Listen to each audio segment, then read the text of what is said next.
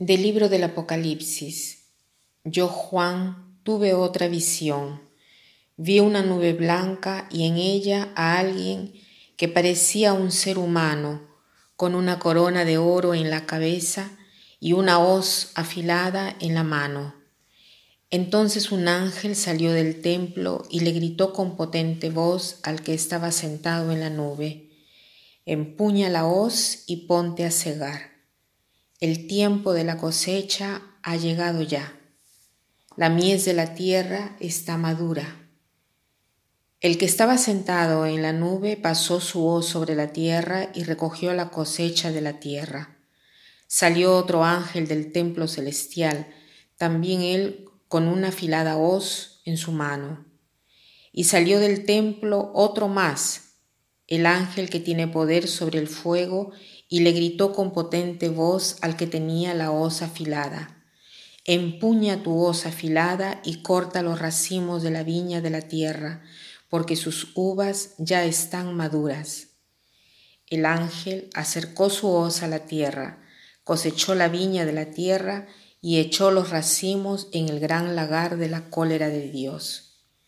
Pisaron las uvas en el lagar fuera de la ciudad y del lagar corrió tanta sangre que subió hasta los frenos de los caballos en una extensión de unos 300 kilómetros.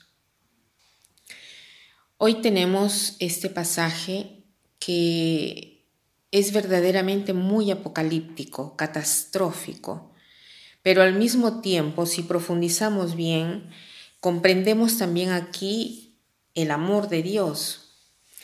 Entonces, Juan, ¿qué cosa ve? Ve una nube blanca y sobre la nube alguien que parecía un ser humano. Obviamente ve a Jesús, con una corona de oro en la cabeza. ¿Qué cosa indica la corona? La corona indica la realeza, el dominio, el poder, y una hoz afilada en la mano. O sea, todos nosotros nos encontraremos un día a dar cuentas delante de Dios de nuestra vida. Después ve la aparición de tres ángeles. El que estaba sentado en la nube pasó su hoz sobre la tierra y recogió la cosecha de la tierra. Jesús poda la tierra y después recoge la cosecha. Las dos acciones son las imágenes del juicio final. Cada uno deberá dar cuentas al Señor de sus actos. ¿Y qué cosa sucede? Sucede que esta hoz hace que estos ramos de la viña vayan a caer fuera de la ciudad. ¿Qué cosa quiere decir esto? Cuando nosotros hemos visto la pasión de Cristo, Cristo es matado fuera de la ciudad y aquella sangre es eh, la sangre de Cristo y de tantas personas, porque vale decir que ninguno de todos los sufrimientos que han habido en el mundo estarán ahí. Y esta cosecha estará en el lagar, y se dice que el lagar es la ira de Dios, la cólera de Dios, ¿no?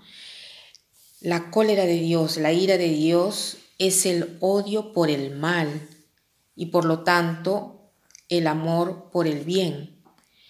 La ira de Dios es esta. Nosotros tantas veces pensamos a la ira de Dios como la cólera de Dios que se quiere vengar. No.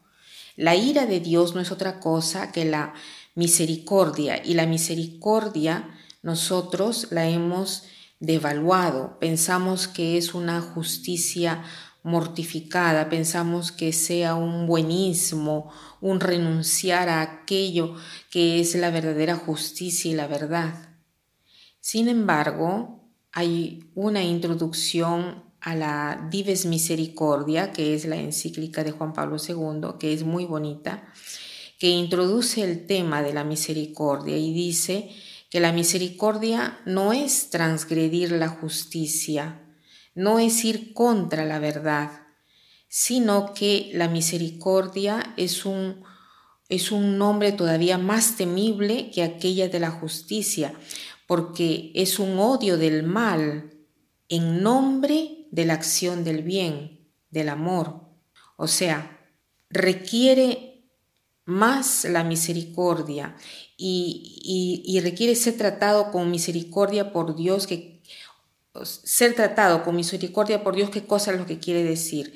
Responsabilizarse a combatir el mal con más determinación. Odio del mal con amor del bien y un compartir el bien con amor. Entonces, ¿qué cosa nos dice la palabra hoy? Nos dice que nuestra vida es muy importante. Cada momento de nuestra vida es importante. Y hoy queremos dar cuentas al Señor de todo lo que hacemos. Y su misericordia es un agravante, o sea, la culpa aumenta porque nos hace más responsables de todos los dones que hemos recibido. Pero Dios tendrá en consideración todos nuestros males y todos nuestros sufrimientos. Nada es indiferente a Él, nada. Entonces, agradezcamos al Señor por esto y tratemos de hacer de todo para colaborar con Dios por la salvación de la humanidad. Y como frase final les dejo la frase que he dicho anteriormente.